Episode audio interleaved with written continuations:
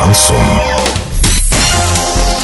С новостями к этому часу Дарья Дмитриева. Здравствуйте. Спонсор выпуска «Строительный бум». Низкие цены всегда. Картина дня за 30 секунд. Детсад номер 99, на который жаловались родители, закрыли на неопределенный срок. С 8 апреля в Орске начнется ямочный ремонт дорог. Подробнее обо всем. Подробнее обо всем. Детский сад номер 99, на который жаловались родители, закрыли на неопределенный срок. По словам заведующей Натальи Телиш, сейчас они ждут проектную документацию. После этого начнется ремонт. При этом родители тоже ждут заключения экспертизы, чтобы убедиться в том, что здоровью и жизни их детям ничего не угрожает. Кстати, изначально детсад закрывали на неделю с 29 марта по 5 апреля. Детей распределили по другим учреждениям.